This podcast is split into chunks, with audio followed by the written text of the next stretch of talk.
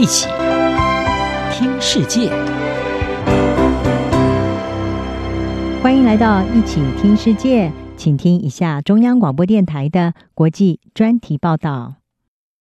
英国在一月三十一日脱欧届满一年的这一天，正式提出申请，要加入由十一个亚太国家组成的跨太平洋伙伴全面进步协定，也就是 CPTPP。若英国成功加入，将会是此协定中仅次于日本的第二大经济体。这也让政经专家关注，未来英日关系会更加密切，并将对把亚太地区视作后院的中国形成重大挑战。英国申请加入 CPTPP，展现了首相强生先前所说，脱欧后的英国发展机会在全球，他要借着全球不列颠策略来发展英国的经济。而占了全球经济规模百分之十三的 CPTPP，是英国接触遥远亚洲的重要跳板。纵使这对英国的经济尚无法立即产生强大的助力，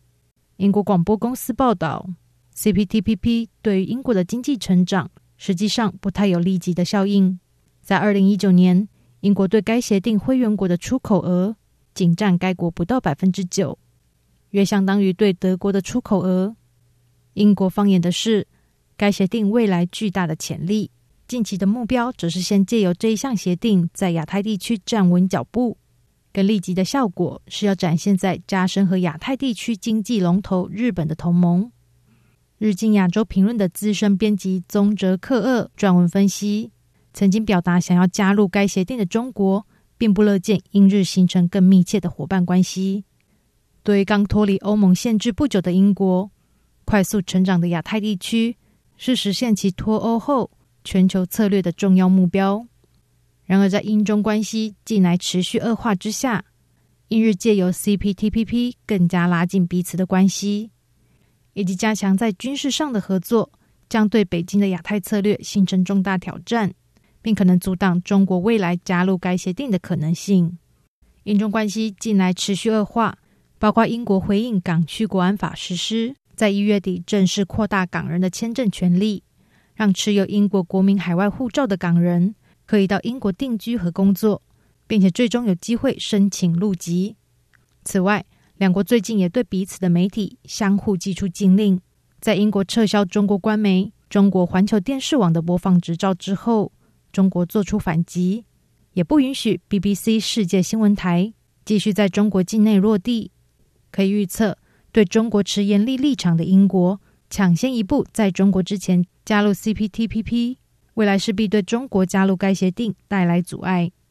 此外，英日已经展现在军事合作上更密切的伙伴关系，也让中国密切关注。北京注意到，英国和日本在二月三日举行的外交和国防部长二加二会谈，和上次在二零一七年举行的会谈相较，氛围已经大为不同。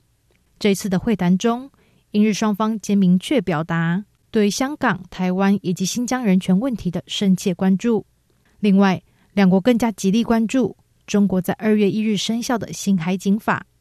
根据日经报道，中国的这项新法把该国的海警地位提升到类军队组织，被允许在必要时刻可以对外国船只开火，恐怕对地区安全造成威胁。东京和伦敦当局已经达成一项基础协议。英国航空母舰打击群将和日本自卫队在东亚进行联合军事演习。日本外长岸信夫也大力欢迎英国将在年底派遣伊丽莎白女王号航空母舰出访东亚的决定。日本共同社报道，英国未来可能考虑对亚太军力进行长期部署，展现了对抗加强海洋活动的中国并维护秩序的姿态。这背后的主因在于。中国持续在南海地区伸索主权，以及英国政府对香港问题的强烈关切。